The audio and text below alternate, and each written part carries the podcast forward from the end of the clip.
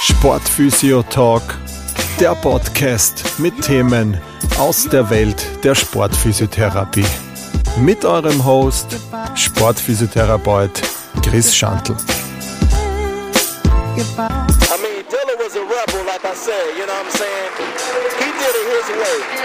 From the beginning to the ending, you know what I'm saying?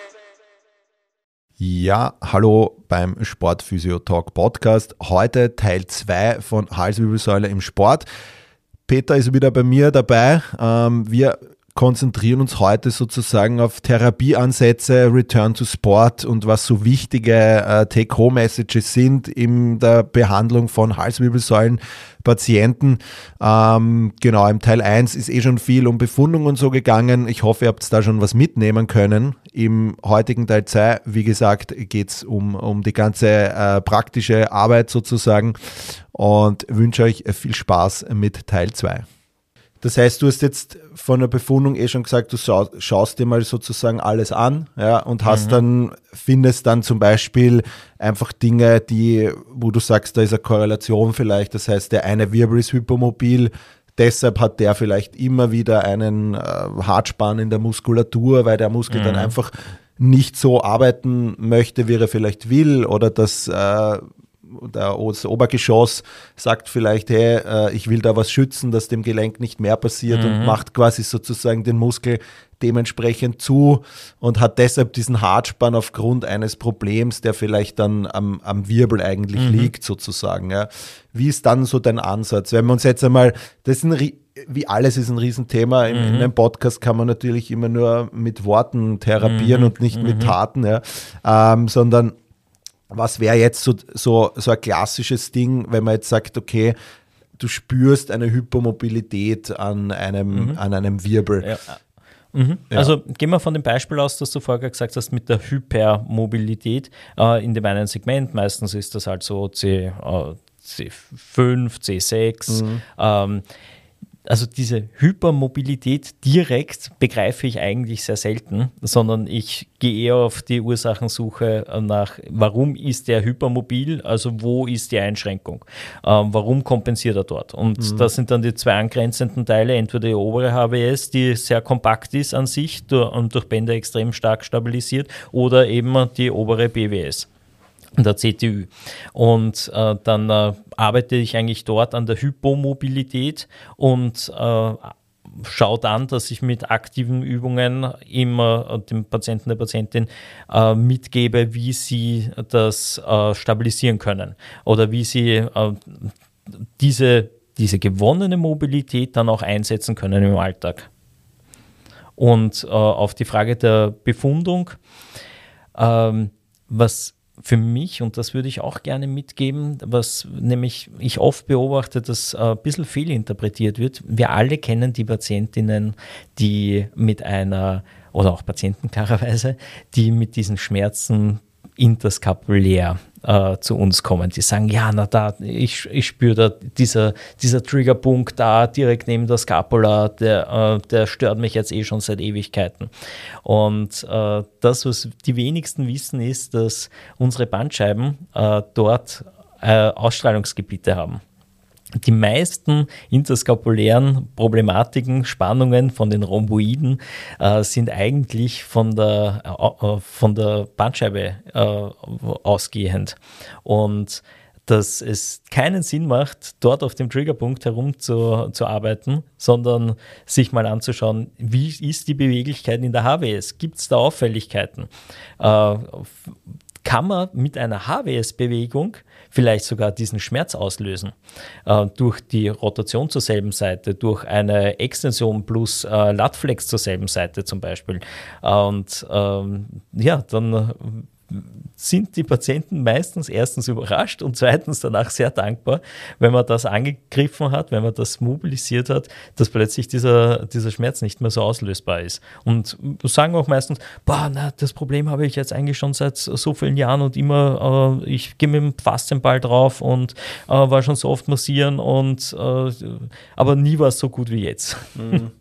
Ja, es ist eh oft so, dass einfach diese ähm, diese Weichteiltechniken wir haben es eh schon einmal vorher erwähnt, es ist natürlich ein, ein Thema bei uns immer, wir haben es auch in der Fortbildung, äh, viele Leute sagen halt, dass das Massieren ihnen dann gut tut, mhm. ja, ähm, aber oft, ich meine, wie soll man sagen, es ist, ich will da jetzt niemandem zu nahe treten, ja, äh, triggern, äh, massieren und so weiter. Es, es soll auf jeden Fall Teil unseres Werkzeugkoffers sein und mhm. das ist ja auch voll, voll okay, aber wenn man immer nur das macht, ja, dann machst du es halt im Endeffekt immer nur kurzfristig gut, ja. Und, mhm. und so wie du sagst, wenn ein Gelenk eben hypermobil ist oder hypomobil ist, je nachdem, ja, dann ist das halt einfach, das macht halt dann auf Dauer keinen Sinn, sondern mhm. es, du brauchst dann halt einfach diese Korrektur oder diese Stabilität, je nachdem, was, was betroffen ist oder halt diese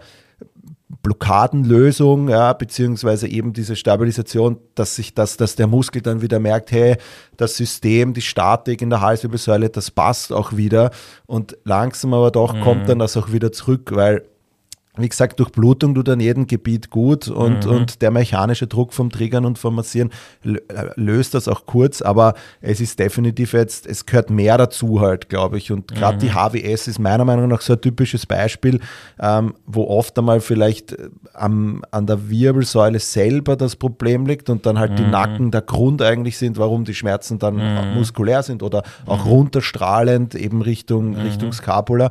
Und deshalb da noch einmal hingreifen auf jeden Fall und, und das auch spüren, ist da eher Hypermobilität, kann das aufgrund sein, weil die Brustwirbelsäule dann vielleicht nicht die Beweglichkeit hat und ich mobilisiere auch einmal die Brustwirbelsäule.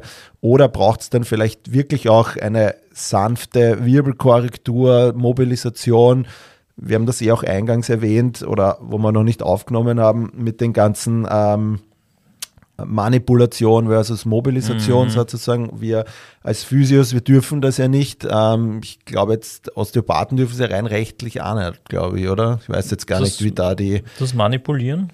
Ich weiß jetzt gar Boah, nicht, wie das... Äh, da lehne ich mich jetzt, glaube ich, gerade weit raus. Wenn ich sage, ich manipuliere schon ja. Äh, und ich manipuliere auch gerne, wenn es notwendig ja. ist, wenn es sinnvoll ist. Ähm, ob wir es jetzt ich weiß gar nicht, ob das ist so eine, eine, so ja, so eine ja, Grauzone. Ich weiß jetzt nicht, Aha. ob man es rein rechtlich dich, die Ausbildung, wenn du das abgeschlossen hast, den Osteopathen rein rechtlich dazu, vielleicht hat man da noch mehr, mehr Input, ob dich das rein rechtlich zu mehr auch äh, qualifiziert, also qualifizieren mhm. ja, weil du es ja lernst natürlich, aber mhm. dich auch befugt dazu, dass du da jetzt wirklich auch manipulieren darfst. Das weiß ich jetzt also gar nicht so. Da fehlt mir jetzt irgendwie gerade die also es wird gelehrt bei Maitland zum Beispiel ab äh, dem äh, 2b-Kurs. Mhm. Also äh, ich weiß es, ich weiß es jetzt auch nicht, aber ich gehe daher ja. davon aus, ähm, nachdem ich äh, dieses Modell auch sehr schätze und äh, dem sehr viel Vertrauen schenke, dass es äh, sehr wohl erlaubt ist, dass wir ähm, auch Manipulationen machen ja. in, in dem Rahmen. Ja. Also ist aber, wahrscheinlich so ein bisschen ein Grauzone. Aber verrennen wir uns da jetzt auch nicht. Eh, genau, ja, um das geht es gar nicht, weil ich wollte, weil ich denke, dass wir Physios auch mit einer Mobilisation es schaffen können, ein Gelenk äh, zu. Und das, auf das will ich eigentlich mhm. raus. Es muss nicht immer dieses Bam, Bam, Boom sein, mhm. ja, dieses uh, Only for the Show, uh, dass es einfach laut ist und knackst, ja, mhm. sowas, was man halt einfach im Internet sieht und, und alle, boah, da muss ich auch hin zu dem, weil der mhm. knackst das immer ein, ja. Ähm, der Kick das, nach dem Klick, ja. Genau, ja. Das, ich sage immer, das, das muss es nicht sein. Es, wenn du, ich glaube, wenn du das Gelenk in gewisser Weise verstehst, wie gehen die Gelenke, wie schaffe ich es, dass ich sie voneinander separiere, also dass ich sie auseinander klaffen mhm. lasse sozusagen. Und wenn ich dann mit so leichten oszillierenden Bewegungen und vielleicht einen wirklich leichten Druck nur am Ende reingehe. Ich rede jetzt nicht von einem Trust, sondern einfach nur wirklich, das ist wie wenn ich nur ganz locker da so gegen meine Hand drücken mhm. würde, ja, dann ist das ja rein, dann ist das ja nur eine Mobilisation durch diese kleinen Bewegungen. Mache ich ja bei Maitland, bei IAOM oder sowas, mache ich ja auch nichts anderes, als dass ich da rein oszilliere. Ich gehe dort rein an das Bewegungsende und dann schaue ich mir, mit welchem Grad ich da reingehe, um das zu mobilisieren. Mhm. Und genau das geht an der, an der Halswirbelsäule auch und das, mhm.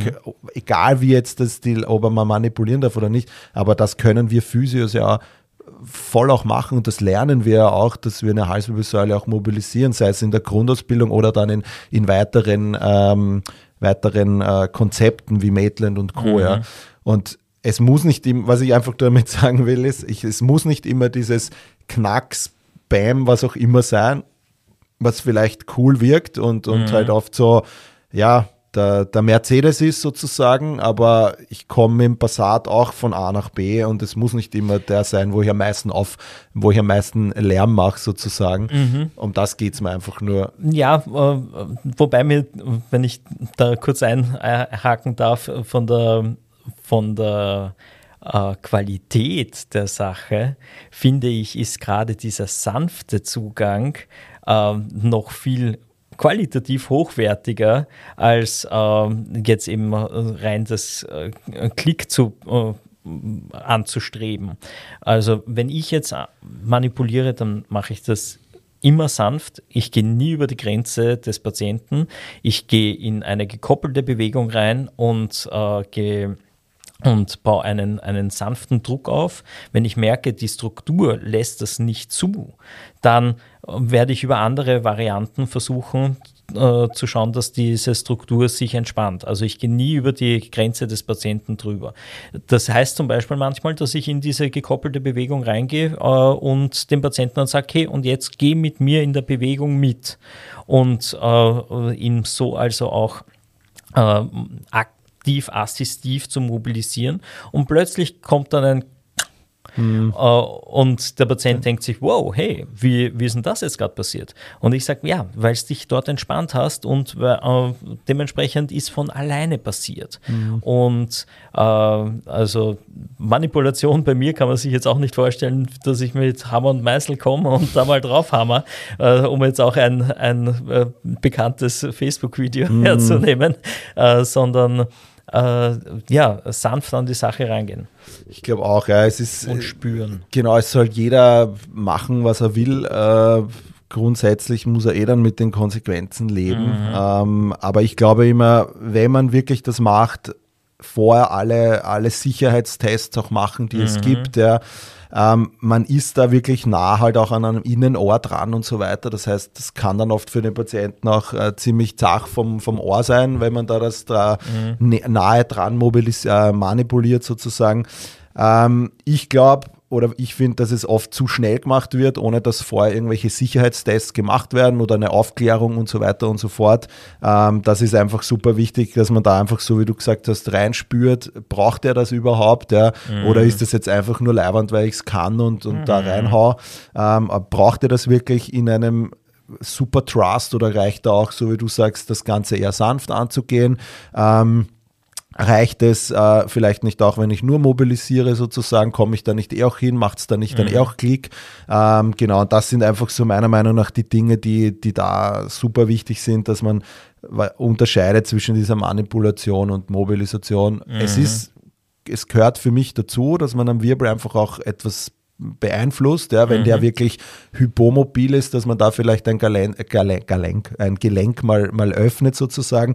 Ähm, aber dafür braucht es jetzt nicht immer irgendwelche chiropraktischen Techniken und irgendwelche massiven Trust und so weiter, sondern es mhm. geht auch grundsätzlich einfacher, wenn man die Dinge einfach auch äh, mhm. versteht, wie das Gelenk sozusagen auch mhm. läuft. Ja. Ich würde da noch gern zur Manipulation die, ähm, die Grundregel herstellen oder auch kommunizieren. Ähm, das erste ist immer, man klärt den Patienten auf.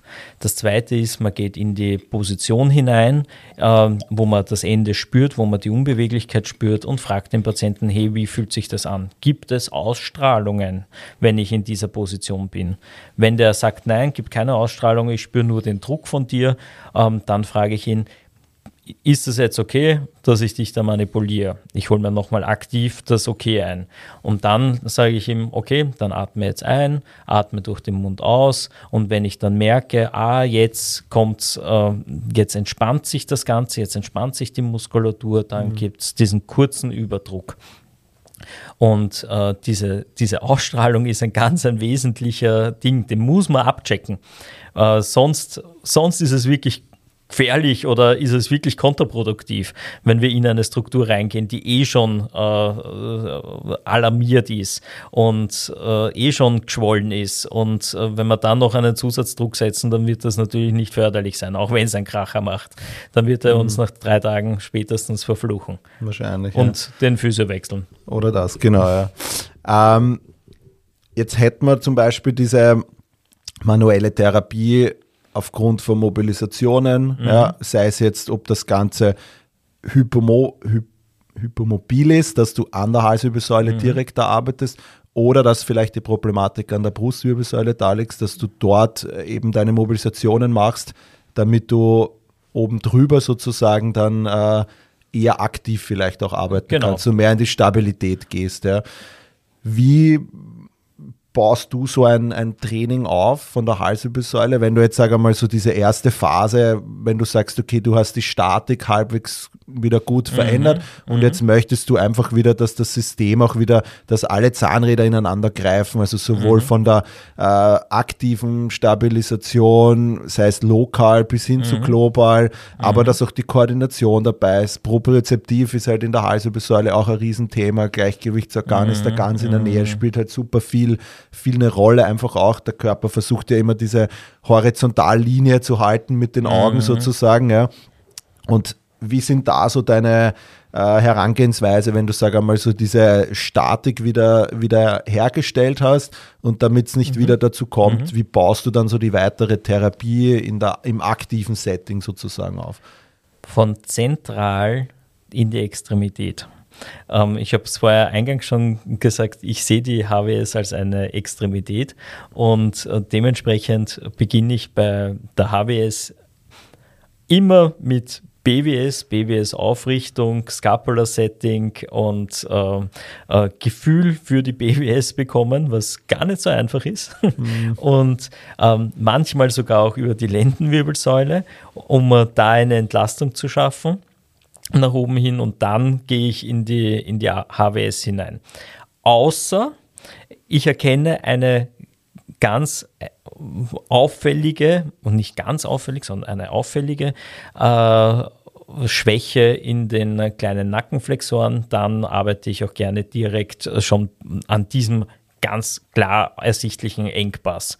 Und ähm, da gibt es eine ganz schöne Möglichkeit, zum Beispiel ähm, mit einem Kastenbrett oder mit einem äh, Bügelbrett zum Beispiel, dass man den Patienten sagt, sie sollen sich auf den, äh, auf also das Bügelbrett stellt man schräg auf, je nach Winkel, was man äh, jetzt mit dem Patienten auch erarbeitet hat. Also man lässt sie nicht flach am Boden liegen, weil das ein viel zu großer Hebel ist, meistens.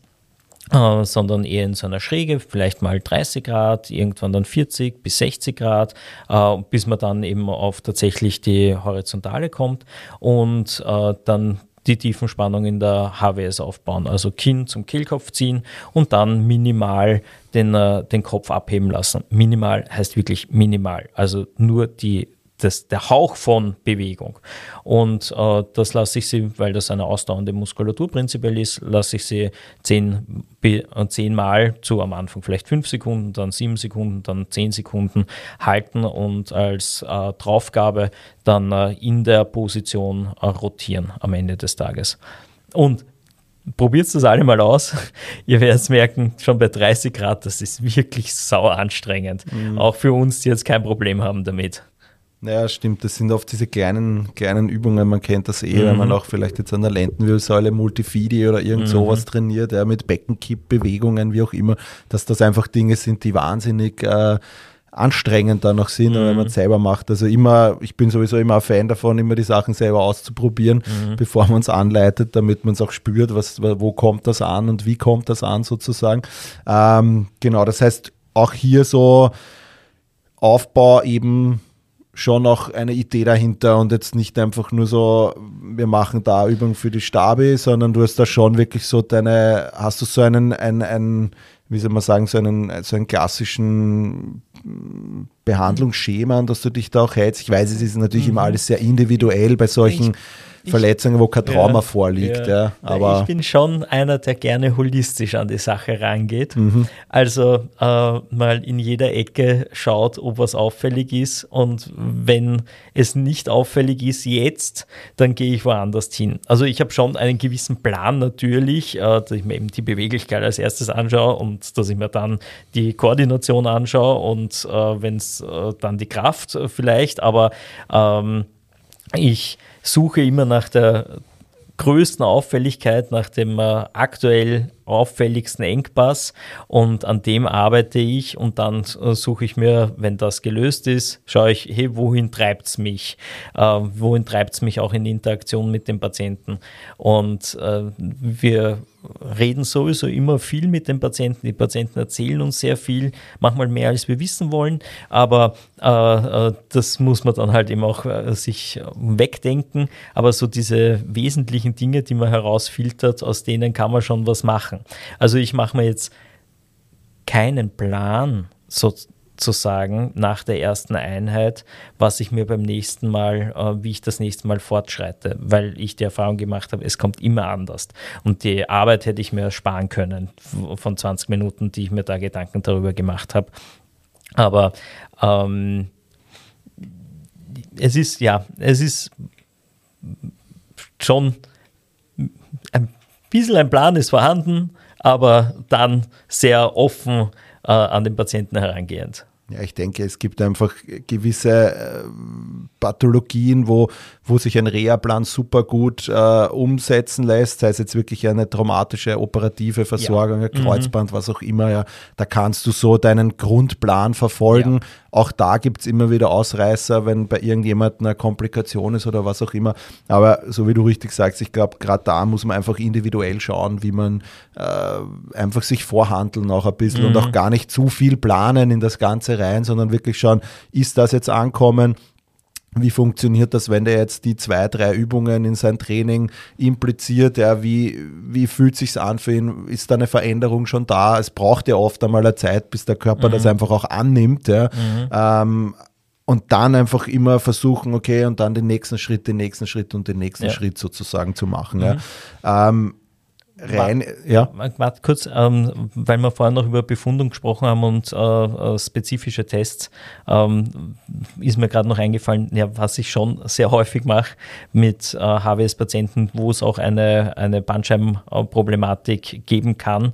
Äh, dass ich natürlich eine neurologische Untersuchung mache und eine neurodynamische Untersuchung. Klar, ja. ja. Die, um uh, hier uh, den Leuten auch noch etwas mitgeben zu können in die Richtung. Und auch uh, erkennen zu können, wie schauen jetzt die Prognose aus und um das den Patienten zu äh, kommunizieren. Also wenn die dann eine Trizepsschwäche haben, dann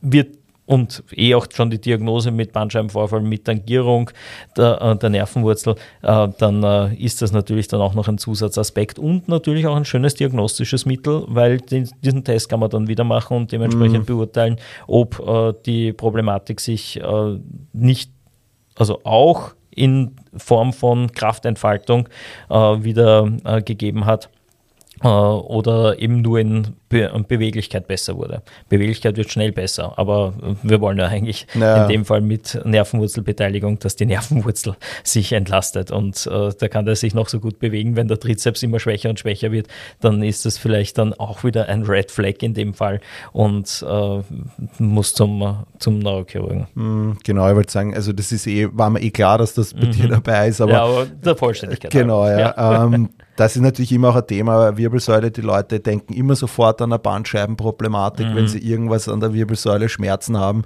ist, hörst du immer gleich, ja, ist es die Bandscheibe. Und da ist halt einfach super wichtig, dass man alles neurologisch, neurodynamisch, Dynamik einfach auch hier abklärt, um dem auch mhm. Sicherheit zu geben und zu sagen, schau, aus meiner Sicht ist es nicht, weil Cup-Test irgendwie Anzeichen dafür hat, dass du da Bandscheibenproblematik mhm. hast. Also von dem her, nein, wird keine sein. Ja, wenn keine Zeichen da sind, dann musst du auch nirgends hinschicken. Aber natürlich, wenn etwas ist, wo du sagst, okay, da liegt definitiv ein Problem vor, dann müssen wir das auch tun und den jeweiligen mhm. auch dorthin schicken. Mhm. Ja. Ähm, hast du selber, ähm, wenn man jetzt noch so die Gehirnerschütterung, Concussion, mhm. ähm, wenn das in der Therapie auch Teil ist, also wenn du einen Footballer hast mit einer äh, Gehirnerschütterung, wie schaut das aus bei dir? Wie hast du da ein Schema auch, wie du da vorgehst? Also bei uns äh, das Return to Play Go nach Concussion macht die Sportordi, also äh, Sportordination, Sportambulatorium heißt ja jetzt schon seit mehreren Jahren, ähm, die die ärztliche Betreuung von äh, den Vikings übernimmt und ähm, dementsprechend auch die Concussion-Geschichte wird von denen beurteilt. Äh, warum? Weil Glase muss eine Concussion ist eine Verletzung vom Gehirn. Das ist schon schwerwiegend. Und äh, da geht es auch um Haftung klarerweise. Und dementsprechend haben wir im Team beschlossen, dass das von ärztlicher Seite das Hackerl kriegen muss und nicht von uns Physios. Wobei wir natürlich da auch immer in ständiger äh, Verbindung stehen mit dem ärztlichen Team, dass die, äh, das klar ist, also auch wenn sich was während dem Training, wo jetzt kein Arzt dabei ist, wenn es da Auffälligkeiten gibt und da machen wir dann auch immer wieder so Retests mit den Leuten, damit äh, der einfach immer gut gescreent ist.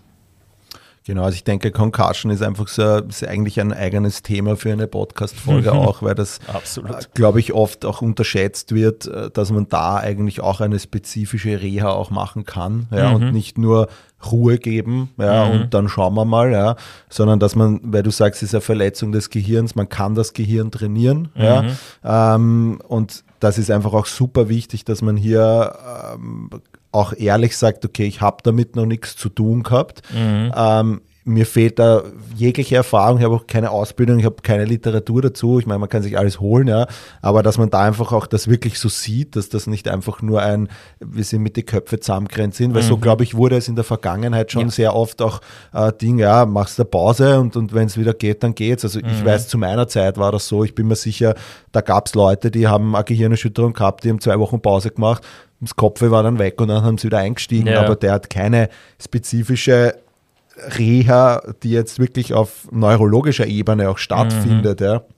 Und da gibt es mittlerweile echt coole, coole äh, Literatur dazu, auch wo man sich wirklich auch Input von Übungen holen kann, wo es wirklich um das auch geht, wie man den auch wieder oder den sein, sein, sein Gehirn auch wieder darauf vorbereitet, dass die Belastungen dann kommen und dann in weiterer Folge auch diesen Return to Sport Test sozusagen dann auch besteht und das Go dafür auch bekommt. Mhm, ja. Mhm. Und das ist, glaube ich, einfach auch super wichtig. Ähm, aber ist definitiv ein Punkt, was ich mir gleich notiere, dass man das als eigene Folge mal auf jeden mhm. Fall macht. Ich glaube, das ist sehr spannend auch, was es da für Ansätze auch sozusagen gibt. Take-Home-Message für, für alle Leute, die, die jetzt zugehört haben. So einerseits ich fasse mal aus meiner Seite zusammen, hingreifen auf die Halswirbelsäule. Mhm. Das Ganze nicht als ähm, sehen, oh mein Gott, ich, ich kann da was stark verletzen, sondern wirklich auch hin, hingreifen, die ist stabil, die haltet was aus. Nur so kann ich auch wirklich äh, Grund von vielleicht Nackenschmerzen rausfiltern, wenn ich wirklich auch hingreife. Mhm. Äh, wirklich das auch üben und, und immer wieder auch einfach äh, bei einer Befundung, auch wenn der jetzt vielleicht Schulterschmerzen hat, ja, gehört die HWS auch dazu, dass man das einfach, und da hat man vielleicht mehr als wie nur Nackenschmerzen, Leute, mhm. oder Brustwirbelsäule, du hast das ja auch gesagt, dass man da einfach auch immer die Halswirbel, und so kriegt man ja auch mit der Zeit das Gespür und äh, auch die, das Gefühl dafür, wie sich sie anfühlt und ich traue mich immer mehr hingreifen. Das ist so für mich auf jeden Fall so diese, diese Haupt-Take-Home-Message von dem Ganzen. Ähm, was ist für dich noch wichtig, wo du sagst, okay, das äh, sollte man auf jeden Fall jetzt noch zusammenfassend ins blaue Kastel sozusagen mhm. reinschreiben, wo du sagst, das ist noch, äh, die Dinge sollte man auf jeden Fall mitnehmen aus der heutigen Folge. Mm, du hast jetzt schon richtig gesagt, ja, Halswirbelsäule hingreifen, ähm, dann über den Tellerrand hinaus äh, blicken bei der HWS, äh, also obere HWS äh, als Hypomobilitätsstruktur ähm, oder auch die obere BWS hierher nehmen. Ähm, allgemein die den Zusammenhang von der gesamten Wirbelsäule auch erkennen, hey, wie schaut es aus, wenn ich in der LWS was habe, äh, wie reagiert das dann auf die HWS und ähm, das, ich erkenne da sehr häufig eben die Problematiken in der LWS auch, die Basisproblematiken. Und das erzählen auch viele Leute, dass sie eigentlich mit LWS-Problemen gestartet haben und irgendwann ist jetzt auch die HWS dazugekommen. Ähm, dann äh, die, dieses Differenzieren von äh, BWS-Schmerz und HWS-Schmerz zu erkennen, dass viele BWS-Schmerzen äh, oder skapuläre Schmerzen oder ähm, auch äh, Rhomboidenschmerzen eigentlich von der HWS kommen, viel aufklären, die Patienten viel mit ihnen in uh, die Selbsterfahrung auch gehen, wie steht meine HWS, was mache ich mit meiner HWS, wenn ich in der und der Position bin und mit ihnen diese Positionen auch tatsächlich durchgehen. Auch wenn die sagen, na, ich fahre halt Radl ja, oder ich gehe halt klettern. Aber ihnen da zu zeigen, hey, über die und die Variante kannst du deine Halswirbelsäule entlasten. Und äh, dann sportartspezifisch mit ihnen herangehen und das ist natürlich beim Footballer, beim Motorsportler anders als bei einem Kletterer oder Radlfahrer oder Fußballer. Sehr gut, ja. Also wie gesagt, ähm, war eigentlich eh das äh, Wichtige an der Sache, mhm. so wie du jetzt gesagt hast. Ähm, genau, also hingreifen mhm. und das Ganze spüren und einfach sagen, ja, ähm, am Ende ist es nicht so komplex. Mh. Also es wirkt vielleicht manchmal so, aber am Ende ist es genau, ein Gelenk wie jedes andere. Genau, ja. Und äh, es nicht dramatisieren. Ja, und es ist einfach auch, äh, ja, wie soll man sagen, es ist äh, nur so kannst du auch oft äh, wirklich die Ursache auch finden, wenn du mhm. hingreifst und mhm. nicht nur ähm, dann die Muskulatur rundherum bearbeitest, sondern ja. dass du nachhaltig wirklich da auch die Reize so setzt, dass das auch passt sozusagen. Mhm. Ja. Lieber Peter, vielen lieben Dank für deine Zeit. Ähm, ich glaube, wir haben das Thema Halswirbelsäule jetzt äh, sehr gut äh, beleuchtet auch. Mhm. Ist natürlich von der Zeit her ein bisschen immer mhm. begrenzt sozusagen. Man kann da natürlich über viele Themen noch mehr reden. Ähm, aber ich glaube, man hat einen guten Überblick bekommen. Ich denke, die Leute haben da jetzt einen guten Einblick, ähm, wie eine Diagnostik ablaufen kann, die Befundung, wo man da vielleicht speziell drauf schaut, auch die Therapieansätze von manuell bis aktiv, um hier einfach äh, auch um, sich mehr zu trauen, weil um das geht es im Endeffekt bei der Halswirbelsäule, einfach motiviert an die Sache rangehen und das ähm, ein spannendes Gebiet, was man einfach auch in die Arbeit äh, implizieren sollte. Lieber Peter, vielen lieben Dank für deine Zeit. Ähm, ich freue mich, wenn du vielleicht wieder mal mein Gast bist. Sehr. Und ich hoffe, ihr hattet Spaß mit der heutigen Folge und äh, wünsche euch alles Gute. Wir hören uns beim nächsten Mal wieder. Macht's es gut, euer Chris. Ja, das war's auch schon wieder mit der heutigen Folge. Ich hoffe, ihr hattet Spaß dabei. Ich freue mich über ein Like und ein Abonnement auf den gängigen Streaming-Plattformen Spotify, Apple Music und Co. Bei Fragen, Anregungen zur heutigen Folge oder einer der vorangegangenen könnt ihr mir eine E-Mail schreiben an info@sportphysio-fortbildung.at. Ich freue mich, bis zum nächsten Mal, euer Chris.